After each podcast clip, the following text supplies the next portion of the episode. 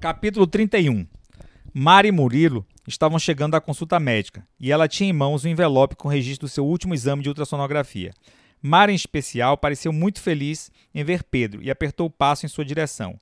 Antes que ela dissesse qualquer coisa, o agora ex-porteiro se precipitou a falar, sem mencionar, por medo de cometer uma gafe, a sua possível gravidez. Dona Mara, doutor Murilo, eu estou aqui para me despedir do Nelson e de todos. Estou deixando o Maison de Charrute. Murilo fez uma expressão de espanto e interveio. Puxa, Pedro, houve algum problema? É algo que a gente possa ajudar? Pedro sorriu com a preocupação de Murilo e fez questão de soar enfático no que diria. Eu tenho muitas dúvidas se alguém que exerceu a função de porteiro em toda essa cidade tenha sido mais bem tratado do que eu enquanto trabalhei nesse prédio. Apesar de uns raríssimos episódios de discriminação, de algumas pessoas que tomam os empregados como pertencentes a uma raça invisível e da arrogância de um ou outro, me senti sempre muito bem tratado pela grande maioria dos colegas e moradores. Só estou saindo daqui, acho que a dona Mara me entenderá, porque entendi que os meus sonhos já estão caindo de maduro e que agora eu estou em condição de correr atrás deles. Mas que maravilha, Pedro. Fico muito, mas muito feliz mesmo por você. Ficamos felizes de verdade, não é, Murilo? Disse Mara, segurando o braço do marido, que assentiu com um movimento de cabeça. E quais são os seus planos a partir de agora? prosseguiu Mara. Ainda não sei ao certo. Estou dando uma avaliada em alguns cursos na área de cinema. A senhora sabe desse meu sonho, não sabe? Nessas férias que tirei agora, fiz um curso no Rio que achei maravilhoso. A abordagem foi mais interpretativa que de formação profissional para trabalhar na área, mas mesmo assim posso dizer que o mundo do cinema se mostrou ainda mais rico e mais cheio de possibilidades para mim. Eu pude ter a certeza de que o cinema é minha vida realmente. Não tenho mais nenhuma sombra de dúvida. E você? Pretende sair de Salvador? O que você pretende fazer daqui para frente? perguntou verdadeiramente interessado Murilo. Realmente pretendo. Aqui não dá. Eu estou olhando algumas coisas fora do país. Gostaria também de aproveitar e viver uma experiência internacional, melhorar o meu inglês. Estou sondando alguns cursos e fiquei muito empolgado com três locais que oferecem cursos de especialização, todos com duração de um ano: Vancouver, Nova York e Londres. Londres? Puxa, Londres? É mesmo? Já que você mencionou Londres, acho que nós também não podemos deixar de comunicar algumas mudanças importantes nas nossas vidas nesses dois últimos meses. A primeira delas Antes de terminar a frase, Mara segurou com as duas mãos a barriga que começava a se desenvolver, o que foi suficiente para que Pedro se sentisse seguro em comentar sem que fosse necessária a conclusão de Murilo. Para dizer a verdade, eu já tinha percebido, dona Mara. Fiquei apenas com vergonha de dar um enorme furo caso eu estivesse enganado. A senhora está grávida, não é? Então, Pedro, eu estou grávida. Eu e Murilo estamos radiantes, porque fomos agora mesmo fazer mais uma ultrassonografia para saber se está tudo bem e acabamos de descobrir que vamos ter um menininho. Posso imaginar como estão se sentindo. Depois de tudo, Pedro achou desnecessário completar a frase. É isso, Pedro. Quem poderia dizer que menos de um ano depois daqueles momentos terríveis que passamos, eu estaria grávida? A senhora não precisou falar, e tampouco a barriga foi o mais importante para que eu percebesse a gravidez. Quando bati o olho e os vi andando juntos, os semblantes de felicidade os denunciaram. Você é realmente um menino sensível e especial, Pedro. Que nada, dona Mara, talvez um pouco mais atento que a maioria das pessoas. Murilo olhou de uma forma afetuosa para Pedro, refletindo sobre as suas últimas palavras, proferidas com extrema simplicidade e naturalidade, e certamente que, sem que ele pudesse se dar conta de quanto elas o diferenciavam. Talvez lhe faltasse uma compreensão maior de que grande parte das mazelas sociais e psicológicas eram, sobretudo, o resultado da desatenção com o outro. Talvez ainda tivesse uma espécie de dom uma facilidade para prestar atenção às coisas e às pessoas, o que lhe dificultaria atribuir qualquer caráter mais nobre a essa postura.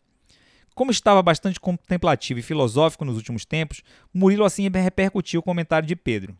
E existe algo que mais nos diferencia como seres humanos do que a atenção que damos aos fatos e às pessoas? Se a gente parar para pensar, vai ver que não há generosidade sem disponibilidade e que não há disponibilidade sem atenção. Simples assim. Mara apoiou o marido. Nós somos o país do livro de autoajuda. Quem tiver dúvida, é só dar uma olhada nos títulos que ficam expostos com mais destaque nas nossas livrarias. Eu odeio com todas as minhas forças essas porcarias de livros de autoajuda. Só de folhear esse tipo de livro já fico meio enfastiada, como se estivesse lendo um ode ao ensimesmamento. É a valorização da cultura do eu, o que me causa admiração, o que eu diferencio, são as pessoas capazes de se distrair de si próprias e prestar atenção de verdade no outro. Nunca tinha me ocorrido pensar dessa forma, respondeu reflexivamente Pedro.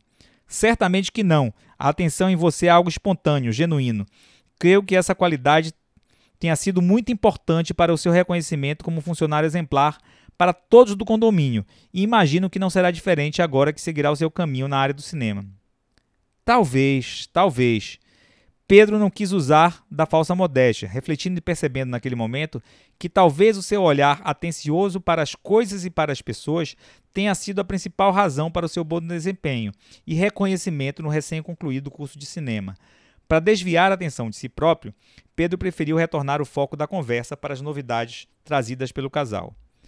Como atento que não nego ser, observei que antes de falar da gravidez, a senhora mencionou que estavam passando por mudanças na vida. Pedro carregou no S para enfatizar que for usado plural. Murilo se antecipou a Mara e respondeu: É que nós também estamos deixando o Maison de Charrutes. Acabamos de pedir para publicar a oferta de aluguel no jornal. E assim como no seu caso, também estamos saindo por uma boa razão. Puxa, é mesmo? Vocês também vão embora? Então tá aí, um outro bom motivo para eu deixar o condomínio. Deixe de bobagem, Pedro. Assim mesmo, obrigado pela consideração. Sabemos, no entanto, que você tem motivos bem mais relevantes para deixar o prédio, disse Murilo, contando dessa vez com assentimento não verbal da esposa. Colocar a saída dos senhores como a razão para deixar o prédio é, como já diria o nosso Cazuza, uma espécie de mentira sincera. Mas se não for muita intromissão da minha parte, posso saber por que estão saindo?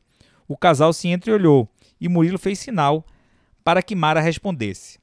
O Murilo recebeu uma proposta para trabalhar em Brighton, na Inglaterra, e depois de muito ponderarmos, chegamos à conclusão que se tivermos que morar fora um dia, esse é o melhor momento.